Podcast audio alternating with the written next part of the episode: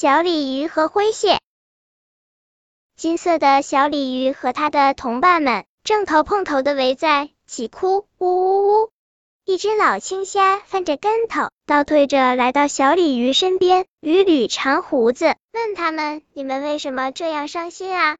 小鲤鱼抹一下眼泪，看着老青虾说：“我们兄弟姐妹是去跳龙门的，游到这里肚子饿了，想找点吃的。我们的一个兄弟看到了一条红蚯蚓，刚上去咬了一口，谁想到红蚯尾是穿在一个铁钩上的，只听得呼一声，它飞出水面不见了。接着他们哭得更伤心了。老青虾刚想安慰他们一番，小鲤鱼们突然惊叫起来。瞧，那条红蚯蚓又来了，一边叫一边逃了开去。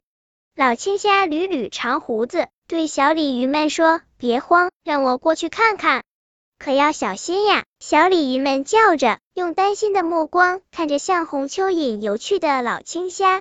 一会儿，老青虾回来了，他告诉大家，这是人设下的圈套，红蚯蚓穿在一个铁钩上，铁钩系在一根线上，是来钓你们的。那怎么办呢？一条名叫圆头的小鲤鱼害怕的问。老青虾摇摇头，别去管它就是了。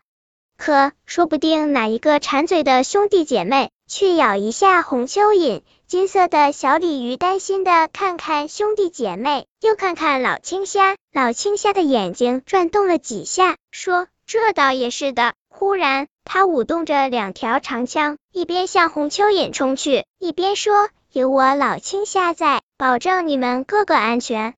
谢谢老青虾公公，老青虾公公万岁！小鲤鱼们一阵欢呼。谁想到，又是呼的一声，老青虾连和小鲤鱼们说一声再会也来不及，飞出水面去了。呜呜呜！小鲤鱼们哭得更伤心了。一只灰色蟹横着身子爬过来了，问小鲤鱼。什么事使你们这样伤心啊？金色的小鲤鱼把事情的经过全告诉了年轻的灰蟹。灰蟹听了，扬起两把大钳子，只听得咔咔两声，把两株水草剪断了。好本事！小鲤鱼们欢呼起来。这时，那条带着长线的红蚯蚓又出现了，小鲤鱼们马上不安起来。灰蟹看看小鲤鱼们，挥舞着两把大钳。大声喊道：“谁不知道我横行将军的厉害？”说着，向红蚯蚓逼去。灰蟹将军，别别！金色的小鲤鱼冲上去阻拦。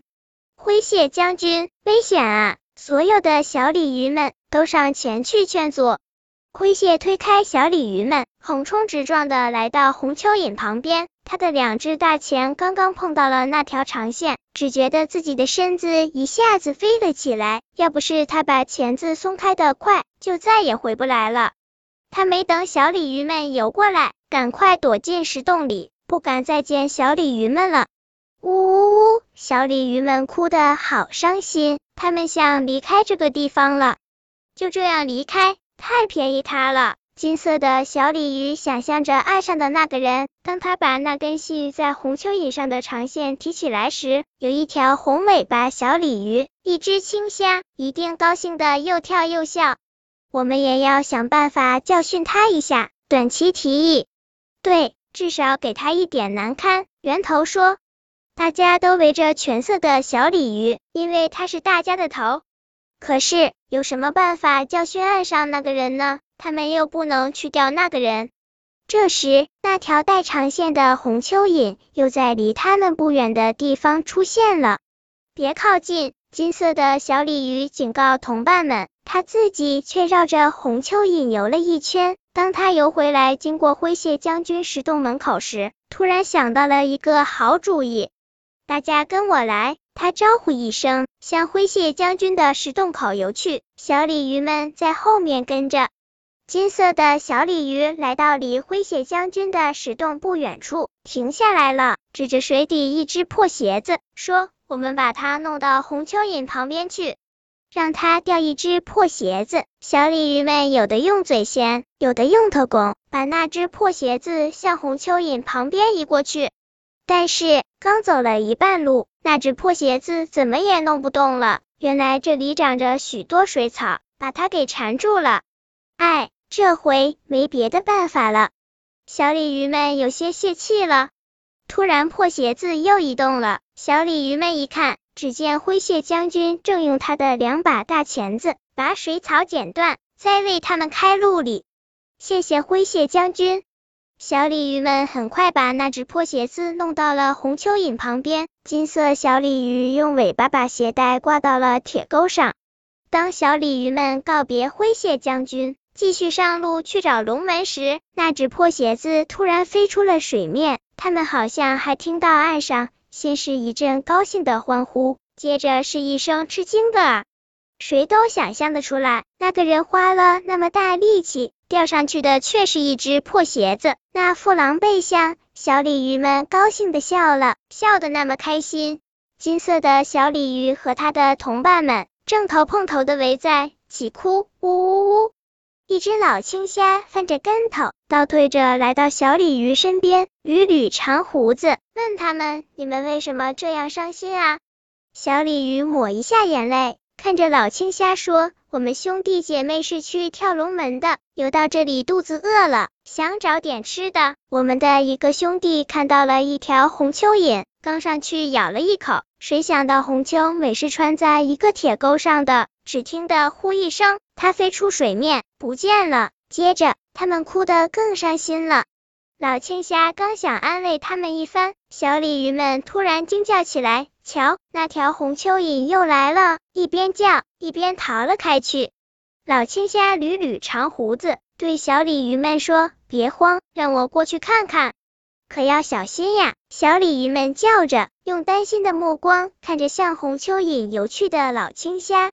一会儿，老青虾回来了。他告诉大家，这是人设下的圈套。红蚯蚓穿在一个铁钩上，铁钩系在一根线上，是来钓你们的。那怎么办呢？一条名叫圆头的小鲤鱼害怕的问。老青虾摇摇头，别去管它就是了。可说不定哪一个馋嘴的兄弟姐妹去咬一下红蚯蚓。金色的小鲤鱼担心的看看兄弟姐妹，又看看老青虾。老青虾的眼睛转动了几下，说：“这倒也是的。”忽然，他舞动着两条长枪，一边向红蚯蚓冲去，一边说：“有我老青虾在，保证你们个个安全。”谢谢老青虾公公，老青虾公公万岁！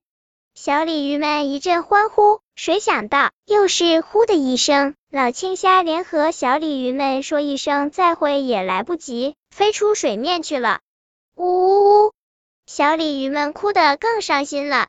一只灰色蟹横着身子爬过来了，问小鲤鱼：“什么事使你们这样伤心啊？”金色的小鲤鱼把事情的经过全告诉了年轻的灰蟹。灰蟹听了，扬起两把大钳子，只听得咔咔两声，把两株水草剪断了。好本事！小鲤鱼们欢呼起来。这时，那条带着长线的红蚯蚓又出现了，小鲤鱼们马上不安起来。灰蟹看看小鲤鱼们，挥舞着两把大钳，大声喊道：“谁不知道我横行将军的厉害？”说着，向红蚯蚓逼去。灰蟹将军，别！别！金色的小鲤鱼冲上去阻拦。灰蟹将军，危险啊！所有的小鲤鱼们都上前去劝阻。灰蟹推开小鲤鱼们，横冲直撞的来到红蚯蚓旁边。他的两只大钳刚刚碰到了那条长线，只觉得自己的身子一下子飞了起来。要不是他把钳子松开的快，就再也回不来了。他没等小鲤鱼们游过来，赶快躲进石洞里。不敢再见小鲤鱼们了，呜呜呜！小鲤鱼们哭得好伤心，他们想离开这个地方了。就这样离开，太便宜他了。金色的小鲤鱼想象着岸上的那个人，当他把那根系在红蚯蚓上的长线提起来时，有一条红尾巴小鲤鱼，一只青虾，一定高兴的又跳又笑。我们也要想办法教训他一下。短期提议，对。至少给他一点难堪。圆头说：“大家都围着全色的小鲤鱼，因为他是大家的头。可是有什么办法教训岸上那个人呢？他们又不能去钓那个人。”这时，那条带长线的红蚯蚓又在离他们不远的地方出现了。别靠近！金色的小鲤鱼警告同伴们，它自己却绕着红蚯蚓游了一圈。当他游回来，经过灰蟹将军石洞门口时，突然想到了一个好主意。大家跟我来！他招呼一声，向灰蟹将军的石洞口游去。小鲤鱼们在后面跟着。金色的小鲤鱼来到离灰蟹将军的石洞不远处，停下来了，指着水底一只破鞋子，说。我们把它弄到红蚯蚓旁边去，让它掉一只破鞋子。小鲤鱼们有的用嘴衔，有的用头拱，把那只破鞋子向红蚯蚓旁边移过去。但是刚走了一半路，那只破鞋子怎么也弄不动了。原来这里长着许多水草，把它给缠住了。哎，这回没别的办法了。小鲤鱼们有些泄气了。突然，破鞋子又移动了。小鲤鱼们一看，只见灰蟹将军正用他的两把大钳子把水草剪断，在为他们开路哩。谢谢灰蟹将军。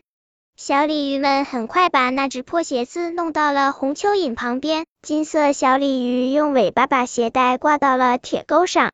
当小鲤鱼们告别灰蟹将军，继续上路去找龙门时，那只破鞋子突然飞出了水面。他们好像还听到岸上先是一阵高兴的欢呼，接着是一声吃惊的。谁都想象得出来，那个人花了那么大力气钓上去的却是一只破鞋子，那副狼狈相。小鲤鱼们高兴的笑了，笑得那么开心。本篇故事就到这里，喜欢我的朋友可以点击订阅关注我，每日更新，不见不散。